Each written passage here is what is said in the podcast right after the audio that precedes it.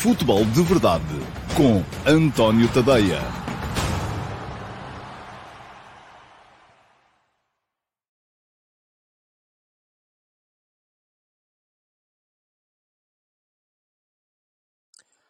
Ora, então, olá a todos, muito bom dia, sejam muito bem-vindos à edição número 779 do Futebol de Verdade. Hoje é terça-feira, dia 4 de abril de 2023 e um, cá estou eu, como sempre, meio-dia e meia, enfim, 12.30ish, como diriam os britânicos, uh, para levar até vós uh, um uh, espaço de comentário e de alguma interação Uh, sobre o futebol nacional e internacional. Hoje temos muitos assuntos em cima da mesa, um, tal como ontem, porque é essa a nova realidade do futebol de verdade. Não vou estar a prestar atenção ao chat, desisti, uh, mas isso não significa que a interação convosco tenha acabado. Porquê? Por duas razões. Primeira razão, Uh, temos sempre em todos os programas, segunda, terça, quarta, quinta e sexta, eu respondo a duas perguntas vossas. Uma é a pergunta na MUS, e a pergunta na MUS é selecionada diariamente entre os comentários deixados na caixa de comentários da emissão anterior do Futebol de Verdade. Portanto, eu há bocadinho estive na caixa de comentários do Futebol de Verdade de ontem para selecionar uma pergunta e essa pergunta vai ser daqui a bocadinho uh, respondida na uh, pergunta na MUS e a outra é uma pergunta deixada no meu servidor de Discord uh, pelos, por um dos subscritores premium do meu uh, Substack. Portanto, todos os dias também seleciono uma pergunta das que lá estão uh, para responder aqui também. Portanto, a única coisa que eu vos quero dizer, aliás, são duas, é, primeiro, Ontem, eu depois do final do programa estive a, a, ler as mensagens que foram deixadas no chat. Foi um chat porreiro, uh, devo dizer-vos. Parabéns aos envolvidos, a quem cá esteve ontem. Um, isto significa o quê? Que apesar de estar tudo desbloqueado, neste momento não há ninguém bloqueado no meu canal de YouTube, os trolls, como sabiam que não iam ter uh, palco, não apareceram, nem sequer apareceram, não, não, não se dignaram a aparecer. Um, e isto pode levar-vos a dizer assim: é pá, malta, então bora lá, vamos lá outra vez começar a usar o chat. Não, porque no dia em que eu começar a usar o chat, eles aparecem todos em força outra vez e, uh, portanto, não vai acontecer. Agora. Um, as perguntas que deixaram aqui ontem no live chat e que se eram algumas delas eram boas, aquilo que têm que fazer é depois, no final do programa, pegar nelas e colocá-las na caixa de comentários do meu, uh, da, da, emissão gravada e, portanto, uh, candidatando-se assim a uh, pergunta na MUS para o dia seguinte. Uh, depois, segunda questão, se quiserem participar nas perguntas do Discord, aí sim, então, terão de ser subscritores premium do meu Substack. E está a passar o endereço aqui em baixo, é tadeia.substack.com. Podem dar lá um salto, uh, fazer a subscrição premium, só vos custa 5 euros por mês, um, 50 euros por ano, se quiserem aproveitar os dois meses de borba na subscrição anual. E uh, a partir do momento em que forem subscritores premium, não só entram, acedem ao servidor do Discord, onde há várias chat rooms onde vamos mantendo a interação entre nós, como só vantagens. Vou dizer, Uh, entram no meu canal de Telegram, onde recebem os textos que eu vou escrevendo lidos por mim, e portanto podem ouvi-los enquanto cumprem outras tarefas do dia a dia. Conseguem ler tudo aquilo que está no meu Substack, uh, incluindo o F80, os donos da bola, as crónicas analíticas, tudo aquilo que eu vou publicando é um, passível de ser lido por vocês, ou ouvido, caso pretendam ouvir, no Telegram, e ainda, além de poderem deixar a pergunta, a, pergunta candidata, a pergunta no Discord, uh, na emissão diária do Futebol de Verdade, na sexta-feira, uh, poderão, ah, na emissão de sexta-feira do Futebol de Verdade, poderão estar aqui em direto comigo, uh, porque na sexta-feira vai haver emissão de bar aberto, isto é, chat aberto, só que só entre mim e os subscritores premium do meu Substack. Ora, muito bem. Feito o introito, fica aqui o link uh, para quem quiser uh, subscrever o Substack. Um, eu acho que vale a pena, mas eu sou suspeito. Uh, porquê? Porque, enfim, uh, acaba por não, por não chegar ao valor de um café por dia e há lá muito conteúdo para ser passível de ser uh, lido. Muito bem, uh, vamos lá. Vamos entrar na rotação normal do dia e o primeiro uh, espaço vai ser a pergunta na MUS. E a pergunta na MUS de hoje vai para o Diogo Borges. Olá, Diogo, bom dia.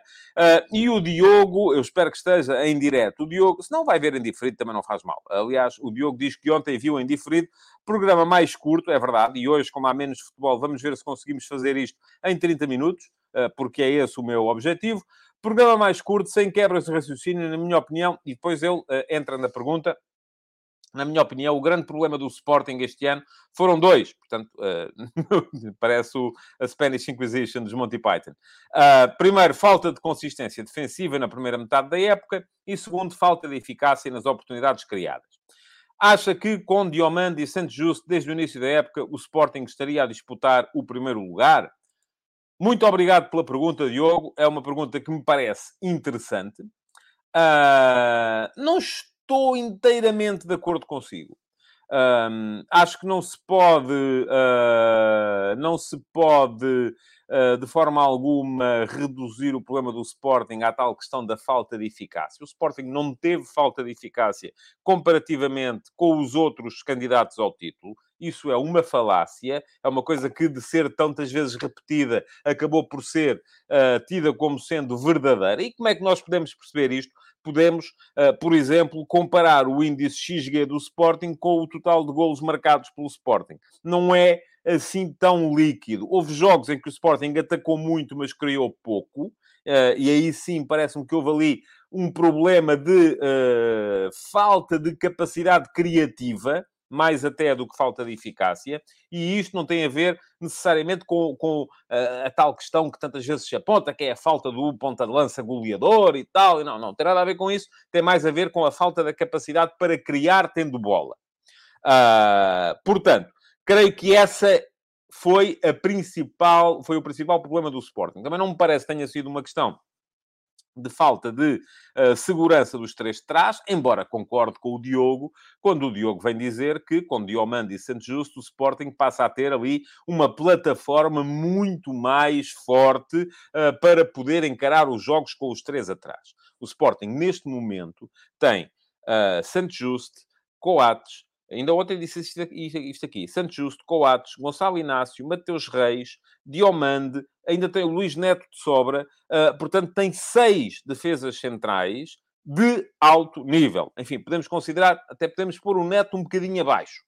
Uh, mas tem cinco defesas centrais de alto nível. Portanto, quem quer que esteja para aí de repente a dizer que ah, o Sporting devia era jogar com quatro atrás, esqueçam lá isso, uh, porque uh, quem tem tantos centrais de alto nível é porque não só faz bem a jogar com três, como não vai deixar de jogar com três. E o Sporting está a agilizar a forma de jogar com três, de maneira a que destes três, alguns possam sair, e já se vê muito isso, movimentações com bola, uh, tanto do Santos Justo como do Mateus Reis, quando são eles a jogar uh, como centrais dos lados. Fazem menos isso o Diomande, uh, o Gonçalo Inácio, mas esses impõem-se de outra forma. Portanto, não creio, enfim, concordo com o Diogo quando o Diogo diz que o Sporting está mais forte agora, com estes, uh, com, com, com, o facto, por ter o Santos Justo uh, fisicamente apto e por ter o Diomante que contratou no uh, mercado de janeiro, mas não me parece de todo que o problema da equipa tenha sido a falta de segurança atrás, como não me parece de todo que o problema da equipa tenha sido a falta de eficácia. Eu acho que o Sporting teve, também, também vou, vou repeti-lo, uh, aquilo que o Diogo disse. O grande problema do Sporting foram dois, uh, e do meu ponto de vista vou dizer quais foram. Um deles, já o mencionei aqui, teve a ver com a incapacidade criativa, Uh, teve a ver com uma equipa que foi. E, e, atenção, eu ainda ontem escrevi sobre isto e vou repetir aquilo que escrevi ontem.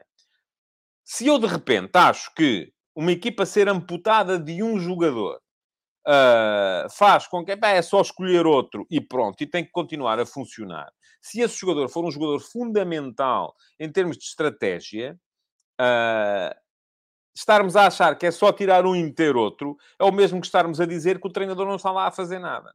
Não. O, o, grande papel do treinador não é, embora possa ser conseguido assim, atenção. Por exemplo, Benfica este ano sai Enzo Fernandes e o Roger Schmidt inventou o Chiquinho para a posição. São características diferentes, mas o Schmidt conseguiu ver no Chiquinho algo que eu acho que nem o Chiquinho alguma vez tinha visto. O Chiquinho, como uh, extremo, médio atacante, era, uh, enfim, não era um acrescente em termos de qualidade na equipa do Benfica. Nunca foi.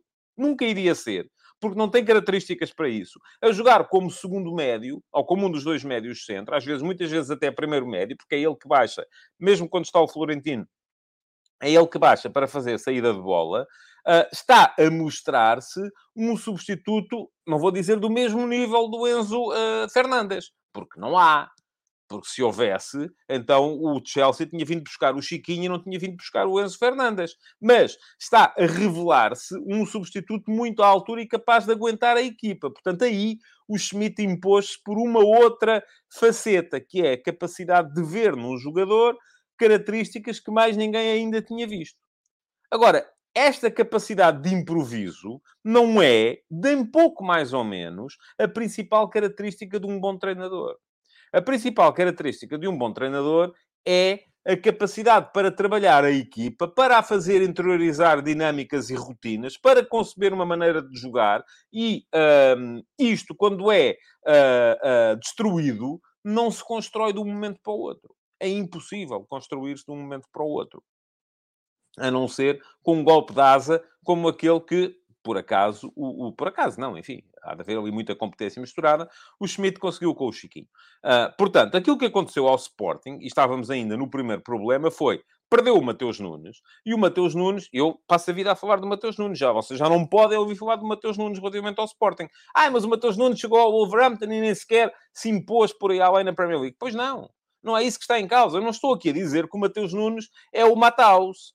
Uh, apesar do nome ser parecido. Não estou aqui a dizer que é o melhor médio da Europa. Não, nem pouco mais ou menos. Mas era um jogador que era fundamental nos processos ofensivos do Sporting. E, saindo dali aquele jogador, o Sporting deixou de ter a mesma capacidade para estar com tanta consistência no meio campo ofensivo. E isto acabou por ser fatal no ponto de vista da criação. Primeiro problema. Segundo problema o Sporting, e isto agora atenuou-se um bocadinho, de facto, com a entrada do Santos Justo e do Diomande, o grande problema não eram os três de trás. O grande problema era que a equipa não era, tal como continua a não ser, uh, extraordinária, apesar de ter melhorado, e ainda agora se viu no jogo contra o, o, o, Santa Clara, por exemplo, embora o Santa Clara seja uma equipa que não é propriamente muito forte, o Sporting conseguiu, deixem-me cá ver aqui as minhas notas, uh, ah, 26 ações defensivas no meio campo ofensivo, o que é bom, o que é excelente. Uh, não, uh, parece-me que é uma, uma, uma excelente, um excelente valor.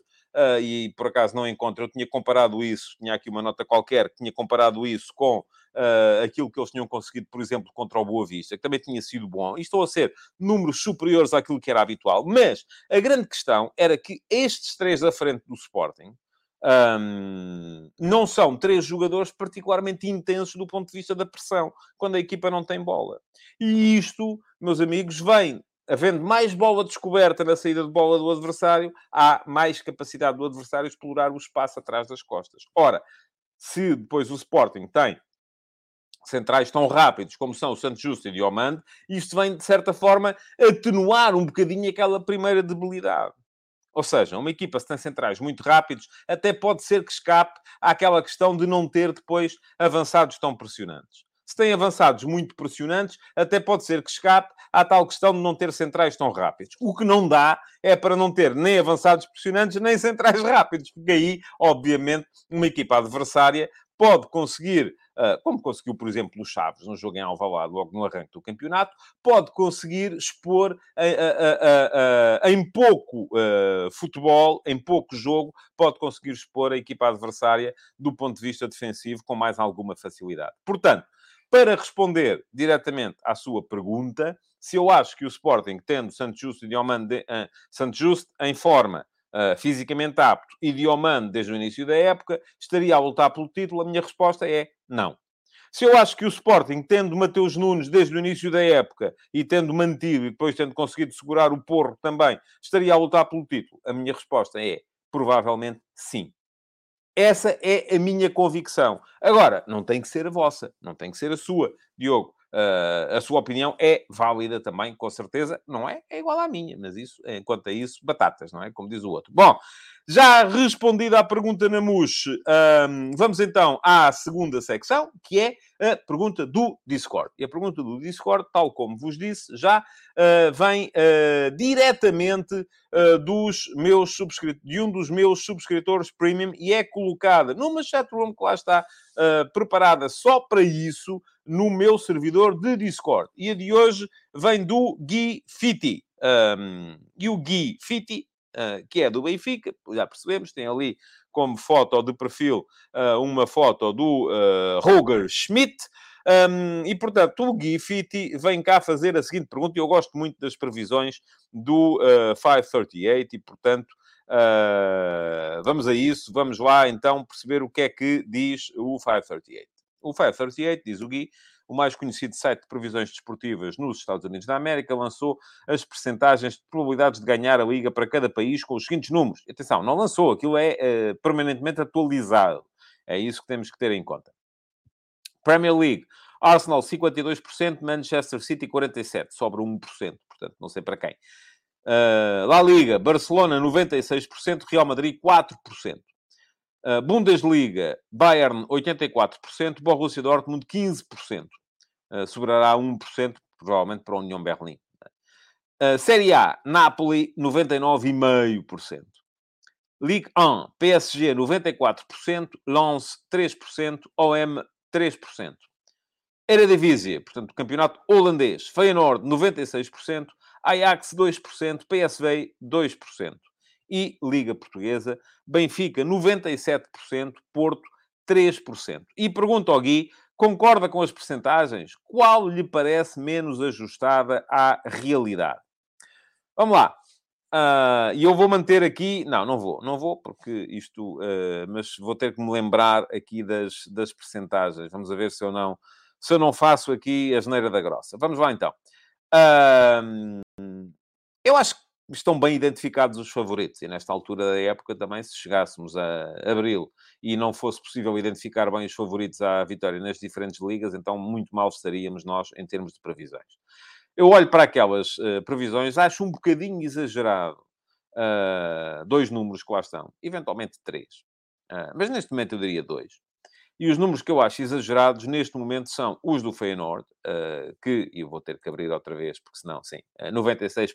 Pronto, o Feyenoord tem uma vantagem uh, ainda assim larga sobre o Ajax e o PSV, são neste momento 8 pontos de vantagem quando faltam jogar 7 jornadas.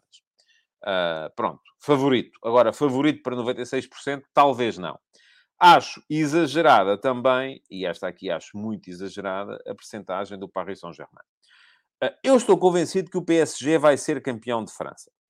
Ah, mas os seis pontos que o PSG tem de avanço neste momento não são nem pouco mais ou menos, do meu ponto de vista, ah, consentâneos com os 94% de favoritismo que são dados aqui pelo 538. Um, o PSG vai ter um jogo ainda complicado contra o Lens. Uh, se perde, é já daqui a duas jornadas, a coisa pode vir a ficar muito complicada. Eu recordo que o PSG perdeu os últimos dois jogos em casa. Ambos, um contra o Stade Rennes, uh, outro, neste fim de semana, contra o Olympique de Lyon. E isto significa que, uh, pronto, não há Neymar. Havia muita gente que dizia, ok, sem o Neymar aquilo vai começar a acertar e tal e coisa e não sei quantos, porque passa a haver mais um jogador com condições para defender. A verdade, porém, é que não é isso que está a acontecer. E o uh, eh, PSG, mesmo com Messi e Mbappé, uh, não está a ser capaz de levar de vencida as equipas da Ligue 1 francesa. Portanto, vamos a ver, acho que esses valores estão exagerados. E agora aquilo que vocês todos querem saber. Então, e Portugal? Achas mesmo, António, eh, que o Benfica neste momento tem 97% de hipóteses de ser campeão? Um, há uma coisa que eu acho curiosa, é que uh, para o 538, enquanto deixam ali 1% para a União Berlim, enquanto deixam ali 1% na Premier League, que poderá ser a dividir entre o Newcastle, o Man United e o Tottenham, uh, em Portugal não deixam mais nada para ninguém. Portanto, é Benfica ou Porto. Uh, portanto, isto pode ser visto como uma uh, forma conhecedora de abordar aquilo que é o futebol português, uh, mas ao mesmo tempo parece-me um bocado arriscado. Eu não diria 97-3. Um, eu se calhar até posso dar 99,5 como se dá ao Napoli, se o Benfica não perder com o Porto na sexta-feira, mas para já ainda há um confronto direto. E havendo um confronto direto, eu sei, neste momento o Benfica até pode perder com o Porto, perder com o Sporting, perder com o Braga, o Porto ganhar os jogos todos, desde que o Benfica ganhe os outros jogos que lhe restam, será campeão. Portanto, o Benfica é amplamente favorito. 97%. Para mim, neste momento, é um bocadinho demais também. Mas lá está. Eu, se calhar, sou um bocadinho mais cauteloso e não tenho dificuldades nenhumas em uh, antecipar aqui que, muito provavelmente, uh, o 538 vai acertar em todos estes campeões. Agora, aqui a questão é quais são as uh, percentagens. Se é 97, se é 90. Uh, pronto, se calhar ficava mais confortável com o 90-10 ou 99-1 deixando 1% para o Braga neste momento, porque acho que, enfim, pode ainda acontecer. O Braga ainda vai jogar com o, com o Benfica. Uh, imaginemos esta situação em que o Braga ganha todos os seus jogos, incluindo o jogo com o Benfica, que o Porto ganha ao, ao Benfica, que o Sporting ganha ao Benfica. Bah, enfim, se calhar uh, uh, isto pode levar a equipa do Benfica a vacilar do ponto de vista mental. Poderá perfeitamente acontecer. Agora, vamos a ver, volto a dizer, não me custa nada concordar com, as, com, os, com os potenciais campeões que ali estão, já me custa um bocadinho concordar com as percentagens, no meu ponto de vista, em alguns casos, uh, um bocadinho exageradas. Vamos lá. Ataques rápidos para hoje e já vamos com 22 minutos e eu queria acabar isto aos 30, já não vai ser fácil. Mas vamos ser muito rápidos nos ataques rápidos, que é para isso mesmo que eles servem. Uh, futebol de ontem, vitória do Aroca de penalti no, uh, nos descontos em Famalicão.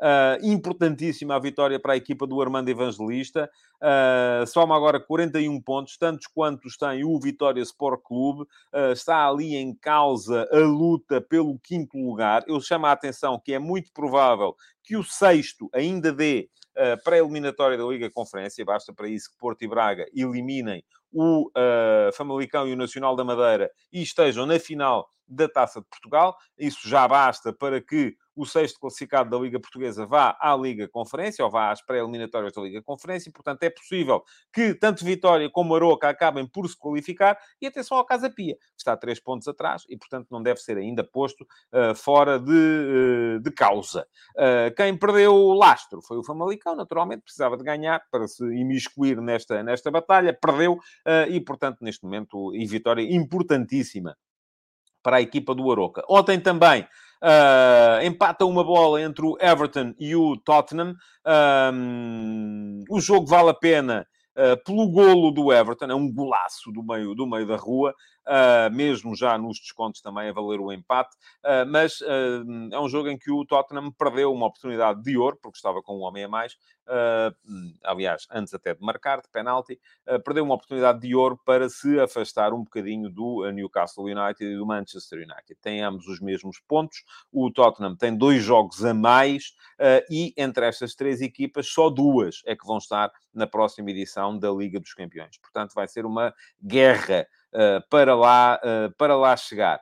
Um, mais coisas ainda, deixem-me cá ver. Futebol 2, hoje já Juventus-Inter, jogo eh, interessante para, porque coloca frente a frente na primeira mão das meias finais da Taça de Itália os adversários de Sporting e Benfica nos quartos de final da Liga Europa e da Liga dos Campeões. Não é muito difícil de adivinhar que daqui vai sair o vencedor da competição, porque na outra meia final vão defrontar-se Cremonese e Fiorentina. E embora a Fiorentina tenha ganho recentemente ao Inter, o Inter está uh, claramente a tirar o pé Vamos a ver, ou está pelo menos em crise, vamos a ver uh, o que é que vai eh, sair daqui. Para já, alguma curiosidade uh, neste aspecto. De resto, o que é que temos aqui mais? Notícias do dia. Saiu, uh, foi libertado pela Federação Portuguesa de Futebol um relatório com os valores gastos em comissões nas transferências pelos clubes portugueses. O total no período entre 1 de abril de 2022 e 31 de março de 2023 foram 82,4 milhões de euros. São valores que já equivalem aos valores pré-Covid. Portanto, estamos outra vez a gastar em grande nas transferências. Um, o Benfica foi quem gastou mais, 33 milhões também é quem investe mais no mercado, portanto, se calhar isto tem que ser considerado normal. O Sporting surge depois com 18,6 milhões, o Porto com 17,4, portanto, o Benfica fica a uh, 700 mil euros de igualar o valor global de Sporting e Flóculo Porto somados. Interessante verificar que o Benfica gastou 40%, 40 dos valores gastos em comissões no mercado uh, por clubes portugueses e que os três grandes somados gastaram 84%. Um, curiosamente, vi também, saiu hoje na Gazeta dello Sport, que a Federação Italiana libertou o mesmo relatório relativamente aos clubes italianos. Uh, os clubes italianos gastaram neste período 205,7 milhões de euros, uh, portanto, uh, são duas vezes e meia aquilo que gastaram os portugueses, e a Juventus gastou, que foi quem gastou mais, gastou 51 milhões neste, neste período. Portanto, há aqui uma desproporção relativamente àquilo que é o mercado português. Um, porquê? Porque uh, o mais gastador em comissões do futebol italiano, que foi a Juventus, gastou cerca de 25% do valor global, enquanto o mais gastador em comissões do mercado português, que foi o Benfica, gastou 40%. Uh, mas isto também tem a ver com o facto de, uh, em Itália, haver vida e haver mercado para além dos grandes, coisa que em Portugal não há. De qualquer modo, o que isto nos diz a todos é que a economia do futebol recuperou, já está ao nível do que estava antes da, da, da, da, pandemia e outra coisa que é cada vez mais urgente, uh, controlar estes valores e ter estes valores uh, dentro de limites que sejam razoáveis e isso só se consegue através uh, da famosa, famigerado, famoso famigerado sistema de transferências integrado que a FIFA ainda tarda em pôr em funcionamento. Por fim, política. ah, não, ainda temos aqui, enfim, pode ser, política. Começa hoje em Lisboa o 47º Congresso da UEFA. Vamos ter também Comitê Executivo da UEFA e isto está tudo a ser ensombrado uh, pela polémica tripartida que há neste momento entre Alexandre Tcheferin, presidente da UEFA, que veio prestar declarações corrosivas sobre o escândalo Negreira, o caso em que o Barcelona foi apanhado a pagar um, e a emitir, uh, o, o senhor Negreira, inclusive, emitiu fatura desses pagamentos ao uh, então uh, dirigente dos árbitros por uma empresa que era dele por relatórios acerca da arbitragem, mas valores absolutamente uh, estapafúrdios. Eu fazia aqueles relatórios se eles quisessem e cobrava para aí mil vezes menos. Uh, mas, uh, portanto, isto leva toda a gente a crer que há ali, como costuma dizer-se, gato escondido com rabo de fora. Cheferino veio dizer que em Espanha a coisa pode ter prescrito, mas na Europa não e que uh, nunca tinha visto nada tão grave uh, no futebol uh, europeu desde que está à frente da UEFA. Um, o senhor Javier Tebas, presidente da Liga Espanhola, tem sido muito crítico relativamente àquilo que foi a postura do Barça neste período, mas lá está, a guerra entre Tebas e o Barça já dura há muito mais tempo, desde que o Barça foi impedido de inscrever jogadores uh, porque não estava a cumprir os, os uh, uh, requisitos do fair play financeiro em Espanha e, portanto, porque estava a gastar muito mais do que devia, e isto deixou desde logo lá a porta contra Tebas, Tebas contra lá a porta. Lá a porta diz que Tebas não gosta deles por causa de, disso, que a UEFA não gosta deles por causa da tentativa de fazer a Superliga. Em Espanha, as agendas começam a colidir umas com as outras. Uh, já se vê em notícias, e já se vê também porquê, uh, que o Barça está a preparar-se para pedir a maior indenização da história do futebol, caso a UEFA venha a afastá-lo das competições europeias por causa deste caso. A verdade é que em Espanha o caso prescreveu, já não pode ser punido o Barça no futebol espanhol, mas pode ser punido no futebol internacional. E isto é para uh, acompanhar com toda a atenção daqui para a frente. Último ataque rápido, só para vos chamar a atenção uh, dos nomes que começam a circular em Inglaterra e na imprensa inglesa para suceder Graham Potter à frente do Chelsea. Há cinco nomes, eu, os meus dois jornais de referência em termos de desporto são o Guardian e o Daily Telegraph. Um, há cinco nomes em cada um deles uh, e curiosamente só há um nome que diverge. Portanto, há quatro nomes que são absolutamente idênticos nos dois jornais. Quais são? Muito bem, cá vão eles. Um, Julian Nagelsmann é tido por ambos como o uh, principal favorito, até porque está disponível neste momento. Agora, se está, está disponível, quer dizer, não está a trabalhar. Se está disponível, já é outra conversa. Depois, ainda, uh, Luís Henrique está nos dois casos também. Uh, Maurício Pochettino aparece nos dois também, e eu creio que aqui será mesmo só para parecer bem, não acredito que o Chelsea vá buscar Pochettino, e Oliver Glasner, o treinador do Eintracht Frankfurt, uh, que também parece particularmente bem cotado. Depois, o uh, Telegraph aponta Luciano Spalletti, praticamente campeão italiano com o Napoli este ano, e o Guardian aponta Ruben Amorim. Um, Há ainda Luís Henrique, também. Uh, eu só disse três dos, dos quatro. Portanto, é uh, Nagelsmann, Pochettino, Luís Henrique, Glasner e depois há essa diferença. Um dos jornais aponta Spalletti, o outro aponta Ruben Amorim. Eu creio que aquilo que o Chelsea quer é Nagelsmann, ponto final. Não sei se Nagelsmann estará ou não para aí virado. Bom, vamos lá. Ataque organizado. E já com 31 minutos de programa, e, mas vamos mesmo ter que acabar antes dos 40, porque isto não pode ser. Temos que ser mais rápidos. Uh, para vos falar então da entrevista de Frederico Varandas. Eu referi-me, entrevista, embora tenha sido ao canal do clube, e cada vez mais vemos, uh, isto é uma coisa que eu lamento sempre, lamento seja qual for a cor, uh, lamento, aliás, elogiei aqui há tempos Varandas por ter Uh, por se ter sujeitado a dar uma entrevista a um canal uh, com jornalistas uh, que não são dependentes, basicamente, dele, não é?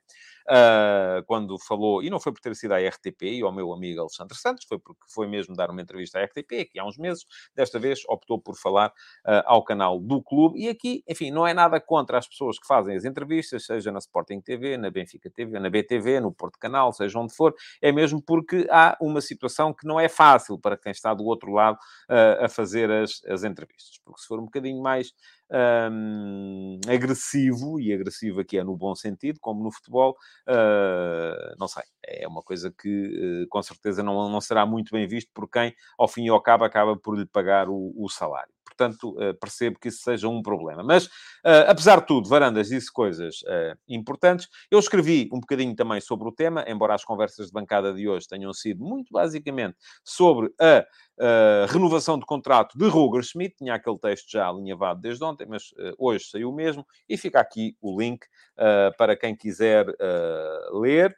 Um, é sobre a renovação de Roger Schmidt, fala lá também de Harry Kane e fala da entrevista de Frederico Varandas. Quem quiser ler, o link já ficou lá atrás. Mas escrevi um bocadinho sobre o tema hoje, embora me tenha centrado sobretudo na questão dos processos uh, que andam ali a gravitar à volta do Benfica. Parece-me que foi o mais relevante que saiu da entrevista de Varandas. Mas já lá vamos. Porque, um, antes disso, uh, o que é que eu vi? Para já, vi um Frederico Varandas uh, igual àquilo que é habitual dificuldades de, uh, discursivas, uh, e eu acho que é mais até quando tem câmaras à frente.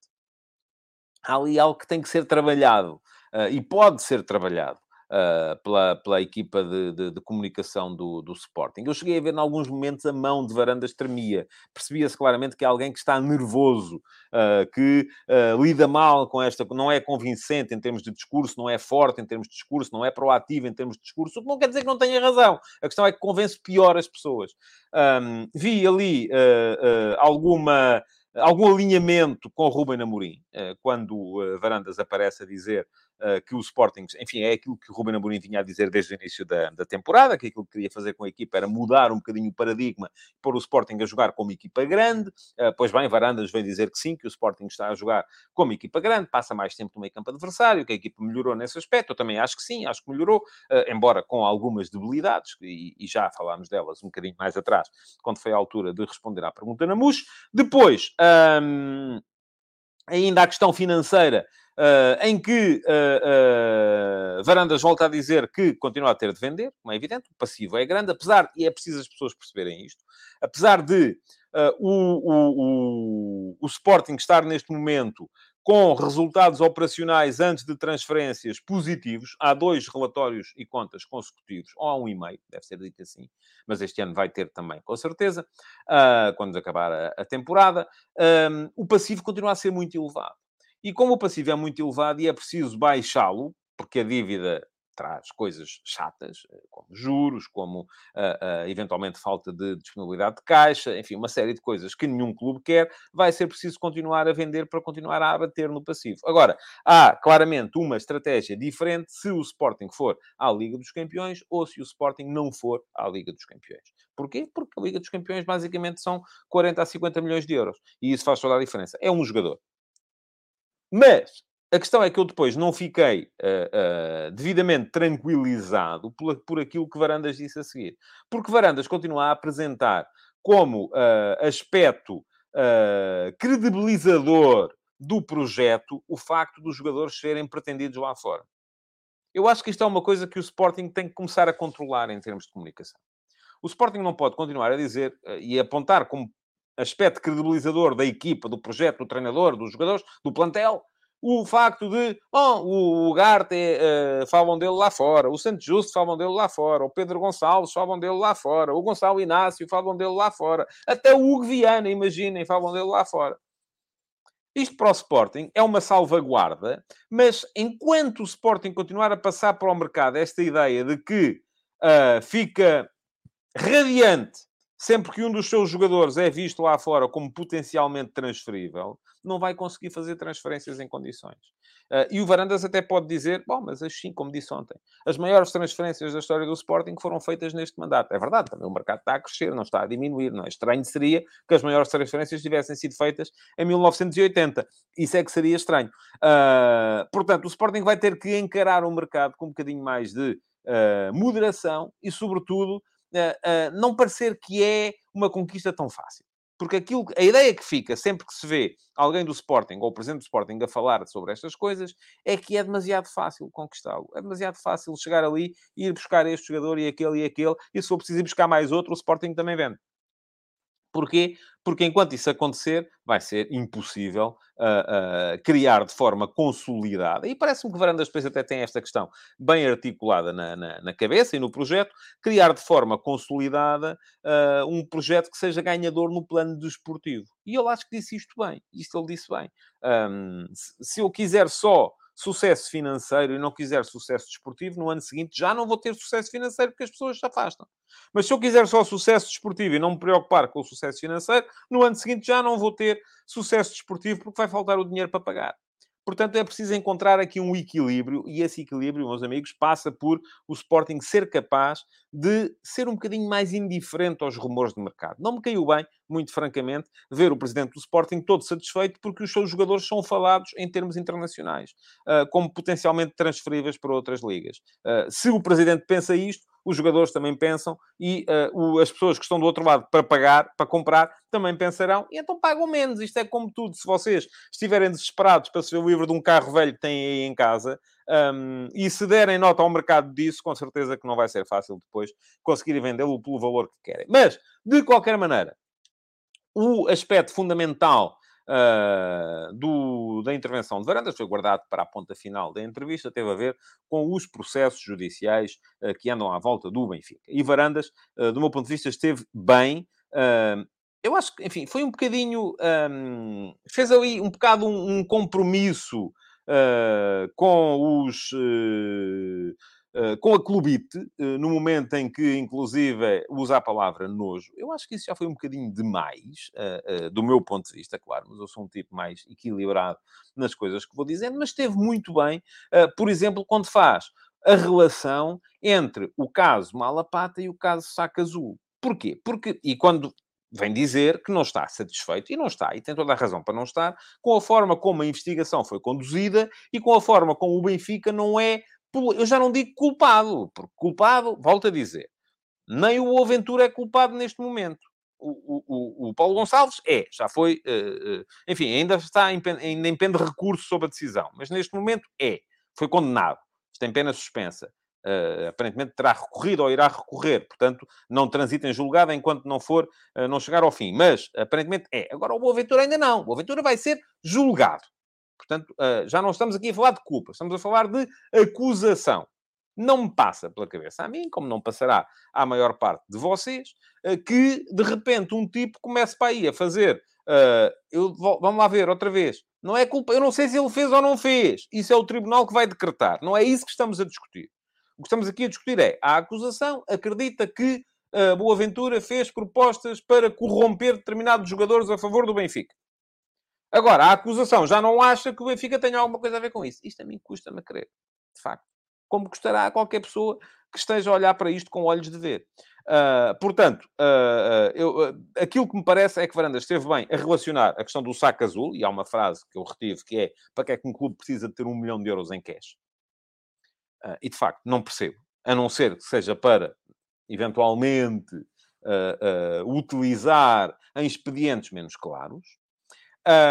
Mas depois esteve bem também quando diz que acha que a acusação, e não é a culpa, atenção, volto a dizer, não é a culpa. Não quero ver ninguém dizer, pá, estás aí a dizer que o Benfica corrompeu. Não, não estou. Eu nem sequer estou a dizer que o Boa Ventura corrompeu. Estou a dizer que a acusação acredita que Boa Ventura tentou corromper. Mas depois já não acredita que alguém pediu ao Boa Ventura para fazer isso. Isso já me parece uh, um bocadinho mais difícil de, de, de, de compaginar. Por fim, uh, inter achei interessante aquilo que uh, Varandas disse sobre Rui Costa. Uh, que é, Rui Costa não sabia? Pronto, ok, é possível, mas neste momento já sabe. E no fundo, quando eu escrevi sobre o tema aqui há uns tempos e consegui, no mesmo texto, uh, ser arrasado por benfiquistas que achavam, lá está, que eu estava a dizer que o Benfica tinha corrompido A, B, C e D e isto era tudo um complô para prejudicar o Benfica, e por sportinguistas e portistas que achavam que eu estava a e libar o Benfica, dizendo que o Benfica devia distanciar-se de César Boaventura e tal, eu não sei quantos. Afinal de contas, aquilo que o Frederico Fernandes disse ontem foi mais ou menos a mesma coisa. Que é, Rui Costa não sabia. Pronto, agora já sabe. Agora tem que se distanciar daquilo. Tem que dizer, é pá, eu não sabia, Uh, acho muito mal que isto tenha sido feito e estou aqui à disposição das autoridades para uh, uh, eventualmente ser investigado de forma independente aquilo que se terá ou não passado. Portanto, um, basicamente foi isto que eu retirei da entrevista do presidente do Sporting, ontem à Sporting TV. Vamos ver se há algum efeito desta entrevista, nomeadamente em termos de reações hoje durante o dia. Bom, mais coisas que eu tenho para vos dizer antes de me ir embora. A primeira é que saiu ontem à noite a crónica analítica do Rio Ave Benfica e vai ficar aqui o link para uh, poderem ler. Uh, estava tudo explicadinho, com imagens, com gráficos, com a disposição tática das equipas, com as movimentações e as dinâmicas. E foi um jogo muito interessante de analisar este, entre o Rio Ave e o Benfica. Na próxima jornada, já se sabe, a crónica analítica e o jogo da semana vai ser o Benfica-Porto.